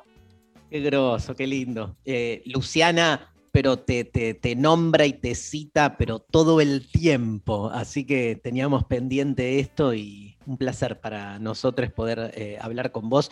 Hablábamos recién este, fuera de aire. Eh, me, me impactó, te digo dos cosas. Primero, este, bueno, está jugando en Central Córdoba. Eh, Sabes que uno de mis primeros recuerdos futbolísticos tienen que ver con Central Córdoba, porque yo soy de los pocos casos de, de hinchas conversos. O sea, yo era, hoy soy de Estudiantes de La Plata, pero de chico era de otro cuadro y muy fan también, que es de Atlanta. Y los clásicos Atlanta Central Córdoba fueron, pero históricos. Me acuerdo ahí en los años 80, cuando vos nacías, este, un, un par de esos, de esos clásicos de haberlo ido a ver. Pero me mató esto de que te habías retirado y, y volviste a jugar, ¿no? Sí. ¿Qué onda? ¿Qué, qué? Me encanta eso de es, es como morir y resucitar, ¿viste? Estuve, estuve del otro lado y vi y dije, "Mm, mejor me quedo un rato más de este. Eh, porque mi cuerpo me pedía estar un poco más de este lado, ¿no? Eh, yo hacía rato que ya estaba de alguna manera eh, pensando el retiro, eh, pero bueno, hasta que no está la experiencia, ¿no? Eh, uno puede pensar cómo llegar hasta ahí. Eh, y, y bueno, tuve la necesidad de seguir porque también entendía que me había puesto a escribir hace un tiempo y entendía que, que también era parte de la escritura seguir jugando, ¿no? O sea, seguir... eh, eh, La experiencia del cuerpo, la experiencia del cuerpo viva. Sí, sí, Eh, sí. Y, y eso que estuve eh, casi toda mi carrera eh, peleado con la, con la- con la profesión, ¿no? Eh, pero Claro. sin embargo, al final como siento como una reconciliación, estar en lugares que quiero, que, que tienen que ver con otro tipo de ganancias, que no era la que buscaba al principio, que era la económica, la de prestigio, Claro. ¿no? Y bueno, y ahora volver a, a eso, a de nuevo el cuerpo, a sentirlo, a sentir el disfrute que pase por ahí. Y bueno, Bueno, te iba a preguntar, te iba a preguntar algo de. Tenés 35 años, ¿no? sí. Este, es, e- es muy loco porque en el fútbol va como a, a- a contrapelo de otras profesiones donde vos, tipo, te formás y empezás a trabajar de lo tuyo después de los 30, digamos, o sea, una vez que haces la carrera. Acá es al revés, es como que este, al- eh, promediando los 30 quedás afuera, terminaste la carrera, ¿entendés? Pero la carrera laboral. Son, yo eh, hablo mucho con el payaso Luguercio, por ejemplo, que él vivió muy angustiante la salida de- del fútbol, o sea, de hecho se dedicó a estudiar también muchísimo, ahora está laburando de coach, este, pero es muy fuerte esta, digo, te, te quiero preguntar la relación con la edad, porque además tener 35 años y estar en el campo de juego no es lo mismo viendo a los pendejos corriendo, viste, como, como aviones al lado tuyo, pero además me parece que entra en juego otra cosa, que es lo que a veces uno no sabe del fútbol, que es, eh, me imagino tu referencia para con los más chicos, digo, eh, tenés otro lugar también, porque el fútbol también es eso, es la relación con lo colectivo. ¿Cómo sos como de algún modo un referente en ese sentido por la edad y estas cosas? Sí, eh, yo creo que pasa eso también, que, se extraña la relación con, con el otro, se extraña el vestuario. Eh, además, a mí me pasó que me llegó el disfrute como a lo último, ¿no? Entonces, eh, era más una, una, che, bueno, me tengo que retirar porque decido estar en otros lugares, pero me siento pleno, ¿viste? La edad no me puede limitar, ¿no? Me siento pleno jugando y me siento pleno compartiendo y me gusta ese lugar, como vos decís, un poco de referencia que tiene que ver con, con la experiencia ya transitada, ¿no? Eh, con donde estoy en un club eh, chico en el sentido de que los, son laburantes los pibes que están ahí, están peleando por, por, sus, por sus propios deseos y sus sueños, y bueno, eh, me toca como... Contanos eso. Por ejemplo, un jugador de Central Córdoba es un jugador, están en primera C, que tiene obviamente otro laburo. Sí, sí, pasa eso, muchos de los padres lo ayudan y otros están en ese lugar de, sacrificio total, ¿no? Y que a la vez es el mismo que, que está en cualquier división inferior o está en cualquier pibe, como me pasó a mí en, en la inferior de central y antes de debutar, digamos, ¿no? Como eh, la posibilidad de acceder a un lugar que te saque de ese lugar que venís, ¿no? Eh, porque creo que, por lo menos lo que me pasó a mí, el fútbol es la herramienta para poder salir de ese lugar, ¿no? Entonces eso también Claro. es un gran peso. Eh, después cuando empezás a entender que, que tiene que ser un medio, no un fin, eh, por lo menos lo que yo eh, eh, fui incorporando, eh, el río como que se empieza a ensanchar, ¿viste? Como se empieza a hacer, Claro. si no es genial, es una carrera contra el otro y... y es muy se- fuerte lo, lo, lo que vos marcás de- del no disfrute, ¿no? Porque el imaginario es que un futbolista la pasa bien. Y me parece que das en el clavo, ¿no?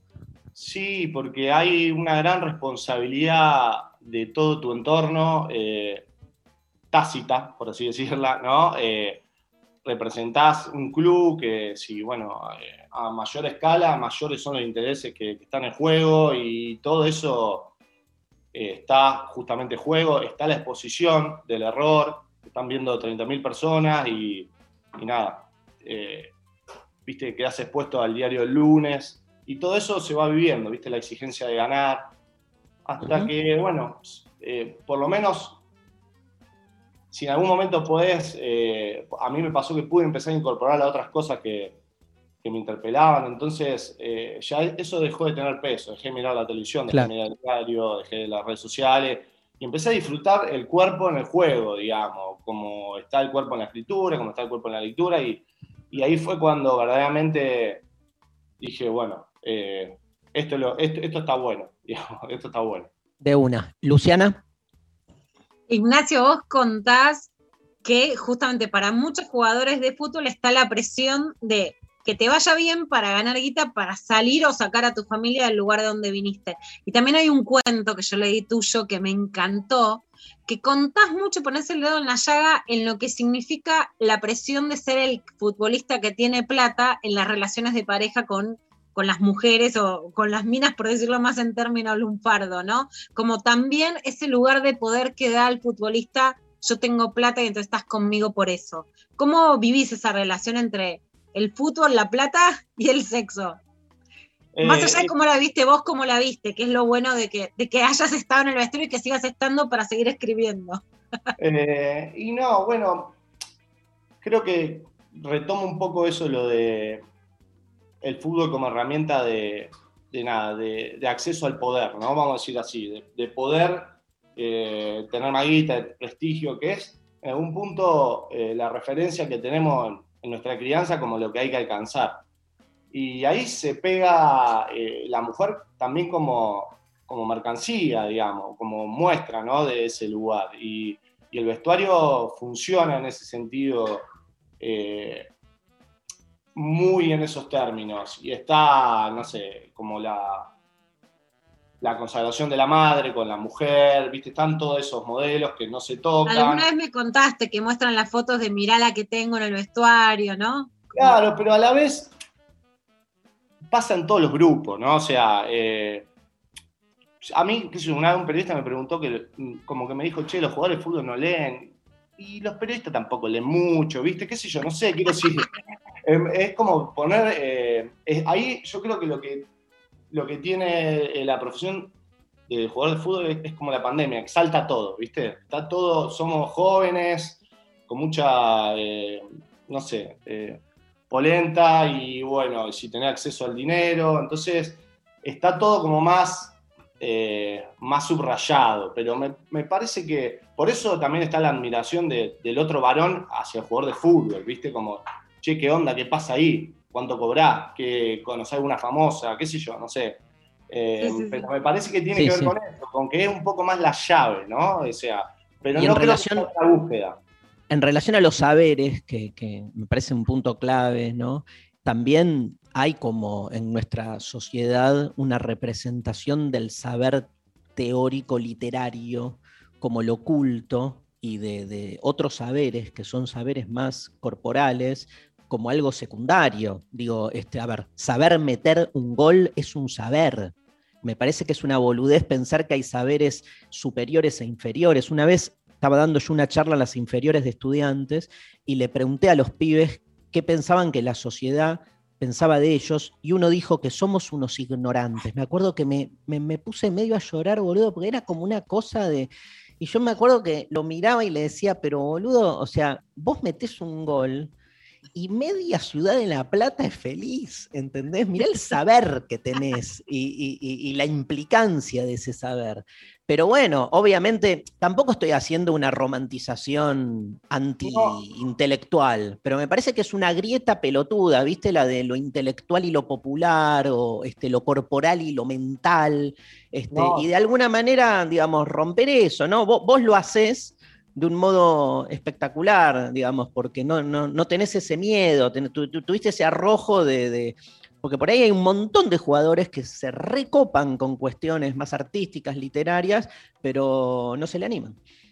Es que pasa eso, eh, vos sabés que a mí me costó mucho poder decir eh, en el vestuario que, que era sensible. En algún punto lo que a mí, a mí creo que la- lo que a mí me mueve tiene que ver con eso. Entonces, pegado a lo femenino me costó como mucho eh, eh, poder eh, hacerlo. Y cuando lo hice fue como una liberación porque a la vez me hice mejor jugador de fútbol, ¿no? Eh, porque pude ser más yo. Y, y poder plantarte y decir eh, en un lugar donde con esta barba eh, de Malcor Central, decir, qué sé yo, que, que uno tiene miedo, es como también, esas son referencias donde también se pegan, digamos, ¿no? O sea, eh, y yo sentí, muchas veces veía eso, y al rato que, que la mirada del compañero en ese lugar, y al rato, che, a mí también me gusta dibujar, te mando este dibujo, ¿no? Eh, entonces, eh, me parece que eso, estamos como haciendo un papel que muchas veces nos pasa por encima y en verdad eh, todos tenemos la necesidad de expresarnos, todos tenemos la necesidad de, de- de nada, de, de- de- de pensar qué, qué carajo hacemos en este mundo, qué pasa cuando se termina, bueno, qué sé yo. Hermoso. No, y Eh, además no. con situaciones límites concretas, la otra vez en la Eurocopa un jugador de Dinamarca, viste, quedó, cayó estrepitosamente, más allá de cómo después los medios este, se regodeaban con la imagen, también esto, ¿no? De, de- de- no es que la muerte no está, ¿viste? Aparte, o peor, se Está todos los fines de semana. Total. Este tema, ¿no? Como que está el resultado todos los fines de semana. Eh, y a mí me pasó que pasé mucho tiempo mal eh, por los resultados, hasta que verdaderamente eh, tuve, un- tuve una situación donde la muerte aparece, ¿no? Y ahí uno relativiza de manera más real, ¿no? Entonces, eh, porque no hacen creer también que el fútbol es de vida o muerte y, y que si erras un gol en un clásico, perdés Claro. eh, 7 a 0, ya no se puede existir más y no. eh, No. eh, Viste, Eh, eso no está bueno porque el próximo partido va a ser mucho más tensionado y va a ser feo. Obvio. 3-4. Luciana te pregunta, última pregunta, y, y te queremos escuchar hablar de, de lo que nos trajiste para Transrelatos. Dale.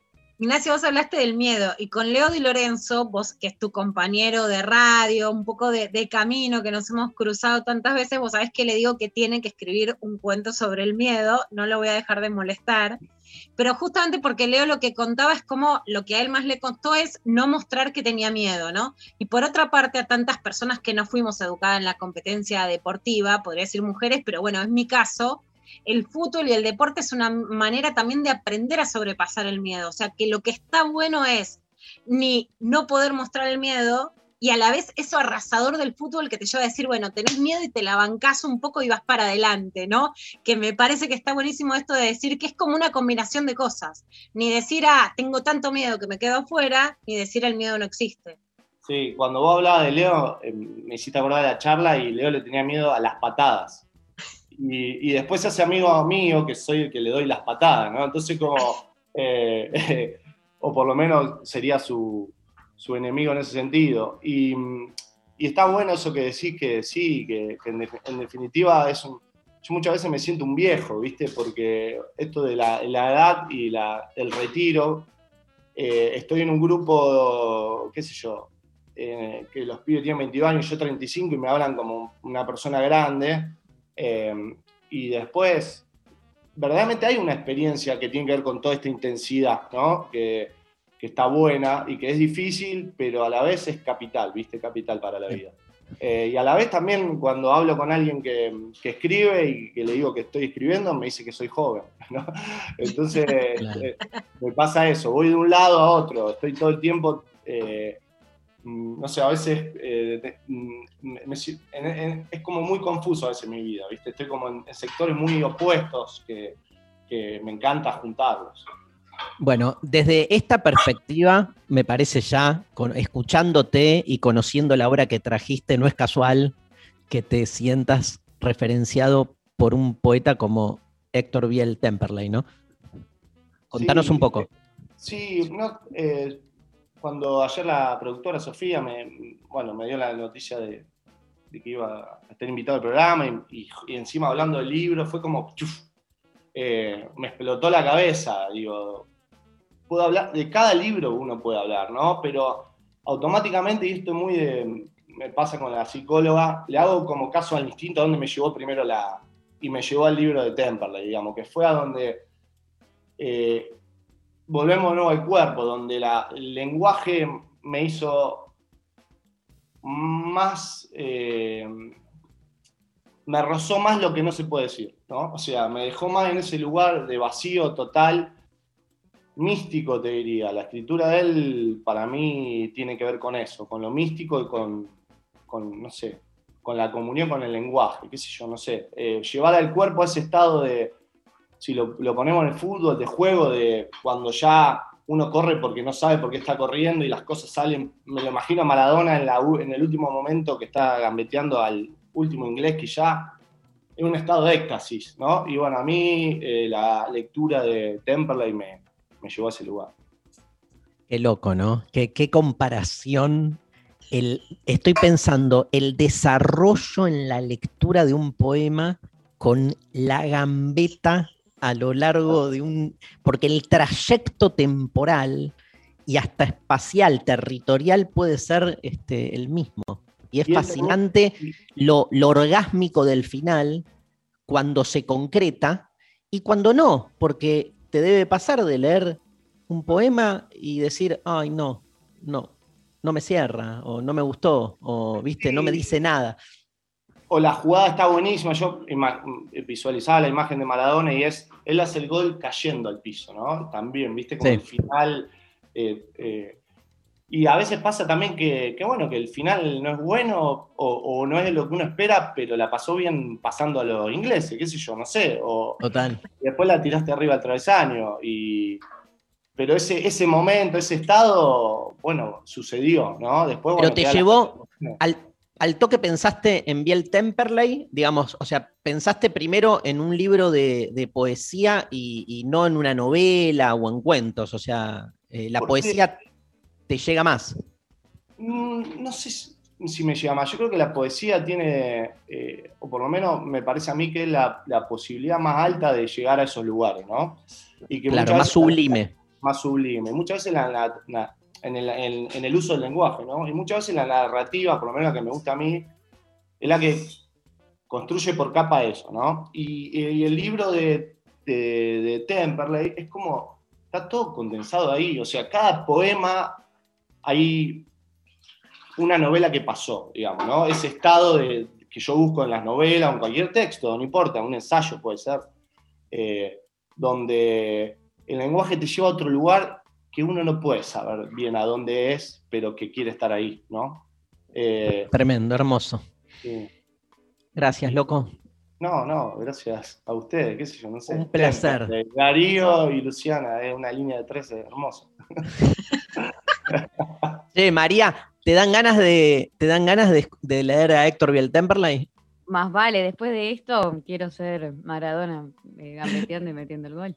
Pero Porque aparte es un poeta, digamos, eh, en, los eh, ámbitos literarios muy reconocido, pero no, no masivo, ¿no? Este, claramente, y me parece fundamental recuperarlo, porque hay una tradición poética en la Argentina del carajo.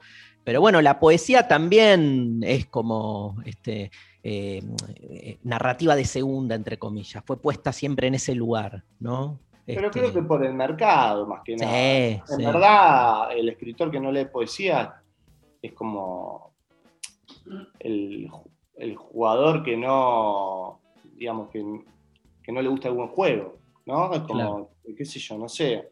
Eh, por lo menos más en, en esto- en estos lugares, para mí es el lugar más alto, digamos, de está, está en la película, está en la pintura, digamos, yo digo, está cuando uno se levanta y atravesó la luz de una manera que decís, Hermoso. es vivir, ¿no? Aparte, metés, metés un gol y decís un poema, no decís una novela, ¿viste? O un cuento. Y no garpa por eso, además, porque, nada, viste, no tiene como mu- muchos fines eh, productivos más que, que entrar en esos estados. Entonces, bueno, no tiene buena publicidad por ahí, pero creo que es lo que sostiene al mundo, en definitiva. Es lo que buscamos todo para darle sentido a, a esto que está re heavy, qué sé yo, no sé. O, o que en algún momento se acaba y uno sabe para qué hacer algo. Amé. Loco, un abrazo enorme. Gracias No. por estar, ¿eh? Gracias a ustedes por la invitación. Ignacio Eh, Bollino, presente aquí en lo intempestivo. Vamos a seguirle la carrera ahí en Central Córdoba a ver cómo.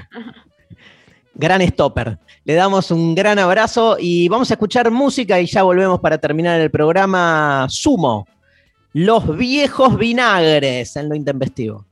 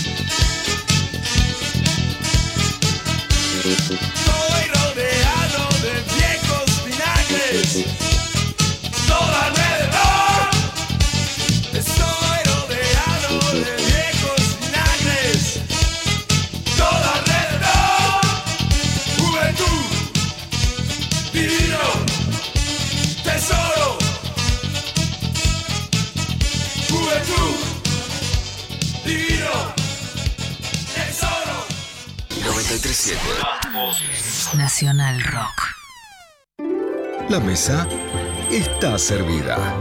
Hola, ¿qué tal? Divertirse a la tarde está asegurado. Hola, ¿qué tal? En el caso de hoy nos vamos a dedicar a la electricidad. ¿Recuerdan la heladera asesina? Claro, y mirá que te De ahí. decían, no abra la puerta de. Ni con las mojada. hojotas". Lunes a viernes de 13 a 16. Calu Bonfante, Diego Ripoll, Nati Caluria. Nosotros tenemos al abuelo Enrique que después de ese golpe de electricidad y tragedia familiar, porque no murió, pero quedó pegado, abrió la puerta de la heladera, la- lo tiró al piso, No. cayó botellas, le No. rompió las piernas a mi abuela. No, no, fue una Tragedia, sucesión de tragedia hechos. familiar. Todo eso. ¿Cómo termina la anécdota que dicen, bueno, el abuelo no murió, pero lo hizo más fuerte al corazón? Hola. Hola. Por 937. Nacional Rock. Hace la tuya. Lo intempestivo. Lo intempestivo. Hasta las 13. Bien, se nos fue el programa, ¿no? Sí. Se fue. Acá se nos fue. Tengo una hormiga que me está atacando ¿En serio? arriba de la mesa. Mira. ¿Y qué, qué te hace? Tenés un problema con los insectos porque mosquitos en invierno, hormigas en la mesa. Mosquitos en invierno, hormigas en la mesa es un Ah, título para una canción, un temazo. un poema también. Tipo fuego de noche, nieve de día. Che, si lo invitamos a Bollino a nuestro equipo y vol- con María al frente, al arco. ¿Bollino de qué? Pero, o sea, Pero pasamos sea- a un, e- a un equipo no, no solo de mujeres. Sí, obvio, obvio, ya, ya fue, ya fue la, la grieta de género, ya fue. Dale. Mixto. Bueno, pensemos un 11, un equipo de 11 entonces después. Dale. Podemos armarlo mañana, ahí viendo... Me divierte, ¿eh? Te digo. Sí. Lutero ahí aguantando el inconsciente. Vos no jugás igual mal. No, sí, sí. Yo voy a la de, de- los, los Stan River en la delantera. Bueno. Con Mauro, lo sumás a Mauro. No, lo- con María. Ah. Con María, con Ah. María. Luciana, por favor. ¿Qué Mauro? ¿Qué Mauro? Mauro juega en el equipo de Cortá por Lozano, Claro, es la, la Eh, o sea, la competencia. La competencia. Con Cablan, Lizzy Tagliani, Vero Lozano. No Yo está quiero más jugar de, de lateral. Velus Lucius. Ah, Belu. pero Tienen buen equipo. ¿eh? Pasamos por encima. vamos, me gusta. O sea, podés ser jugador y DT, a mí me parece que sí. Sí, pero no hay muchos. Han habido Ah, casos. Claro, hay que hacer bien Bueno, el pero trabajo. sí, o haces de- uno o lo otro. No es eficiente con- si no. Contratamos eh, a un técnico, si no. ¿A quién? ¿A quién Me contratarías? gusta. ¡Ay, me ataca la hormiga! ¡Sigue! ah, es Las otra. no atacan. No, no, el, Otra, el miedo, el miedo. Mirá todo lo que charlamos del miedo y nos ponemos a gritar por una hormiga. ¿Qué podemos Bueno, María, ganador de hoy. ¿Qué? Sophie Corner. Te gana un, un pase para ver el partido en vivo. Me gusta. Ah, cuando suceda. De Argentina a Colombia. Ah, De hoy. Sí. el equipo intempestivo. Bueno, no fuimos. Gracias. ¿Cómo estuvo Eva? ¿Bien? Evangelina. Estás muteada, vamos a tener que decirle. No, hay, hay que, quedó medio congelada. Bueno, le mandamos un beso, pero gracias, Grosa. gracias, Eva. Estuvo ahí presente, grosa. Lali Rombolá, hoy en la coordinación de aire. Gracias, Lali. Un beso enorme. Este, Sofi Cornell, Pablo González, el equipo de Lo Intempestivo. Hoy estuvieron operando la grosa de Nazarena y la grosa de Luciana. Dos grosas. En la operación técnica desde el estudio de la Nacional Rock. Chau, Lula. Chau, María. Chau. Lali, ¿con qué Chau, nos María. vamos? Lo que vos quieras, ¿eh? Ah, Cumpleaños la radio, cumpleaños la radio. los cumpla. Pla, Ah, feliz, sí. 84 Que lo cumpla. años de la, de la Nacional, tenés razón. Feliz cumple, radio. Che, Feliz María, ¿viste la- la- las traducciones de los títulos? Escucha esta. Pequeña cosa llamada amor. Ay, ¿Te gusta? Sí, sí. Nada, son malísimas las traducciones al Bueno, español. esta no está tan mal. ¿Cómo le pero es como, no sé, pero pequeño, o sea, little. Sí, no es- aparte se olvidaron una. El Crazy no está. O yo lo dije mal, pequeña. Ah, también pues. bueno, Cosita. Bueno, cosita loca. vamos. Esta cosita loca. Cosita loca llamada amor. Queen en el cierre del programa de hoy. Nos vemos mañana. Los queremos mucho. Chau, chau, chau.